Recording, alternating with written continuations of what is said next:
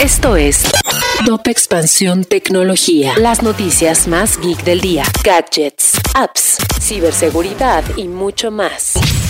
Soy Fernando Guarneros y este viernes 25 de febrero te traigo las notas geek del día. Tecnología. Twitter bloqueó por error múltiples cuentas de forma inesperada de perfiles que han documentado los movimientos militares de Rusia en Ucrania, a pesar de que pueden ser una fuente de información para las personas. Una vocera de la empresa dijo que había sido una equivocación basada en las reglas de la plataforma contra medios sintéticos y manipulados. Mercado Libre invertirá 1.475 millones de dólares para el desarrollo de su negocio en México durante el 2022, con el fin de innovar en sus operaciones logísticas para realizar envíos más rápidos a nivel nacional, además de contar con más centros de distribución. Esta cifra representa el 67% de la inversión total que la empresa ha realizado en el país en los últimos cinco años.